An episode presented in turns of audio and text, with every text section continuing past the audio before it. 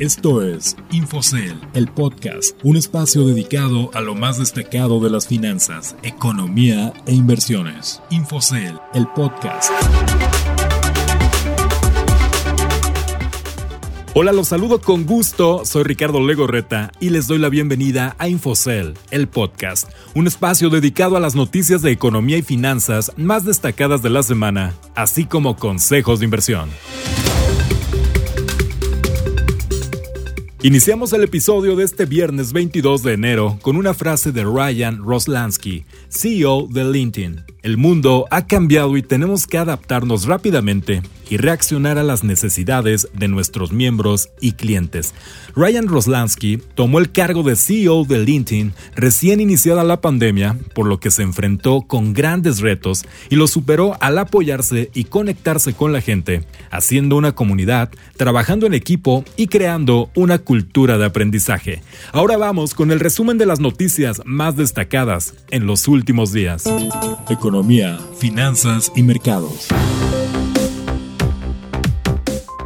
Entrando a la información más importante de los últimos días, luego de la euforia de las últimas semanas, México recibió un golpe de realidad al respecto del reto global que implica la producción de vacunas para controlar la pandemia. El presidente de México, Andrés Manuel López Obrador, confirmó que durante las próximas dos semanas, México dejará de recibir dosis de la vacuna contra COVID-19 de Pfizer y BioNTech, que actualmente aplica al personal de salud, la única que hasta ahora es distribuida masivamente en el país. La suspensión que no solo afectará a México se debe a los trabajos para el escalamiento de la producción de esta vacuna, un incremento solicitado por la Organización de las Naciones Unidas para suministrar la vacuna a países de escasos recursos.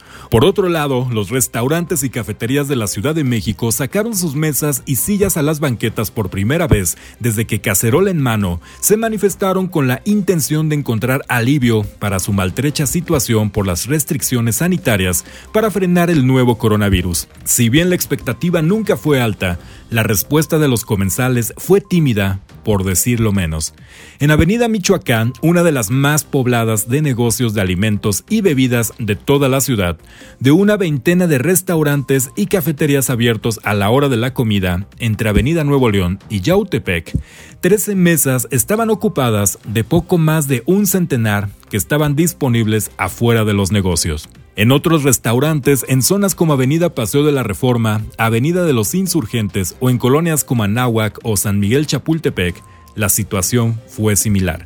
Sin embargo, a otros les va muy bien, ya que el gigante de la televisión por Internet, Netflix, superó la marca de los 200 millones de suscriptores a nivel global al cierre de 2020, a pesar de las presiones competitivas debido a la expansión de otras plataformas como Disney Plus, pero como todo el sector, beneficiado de las mayores necesidades de entretenimiento casero.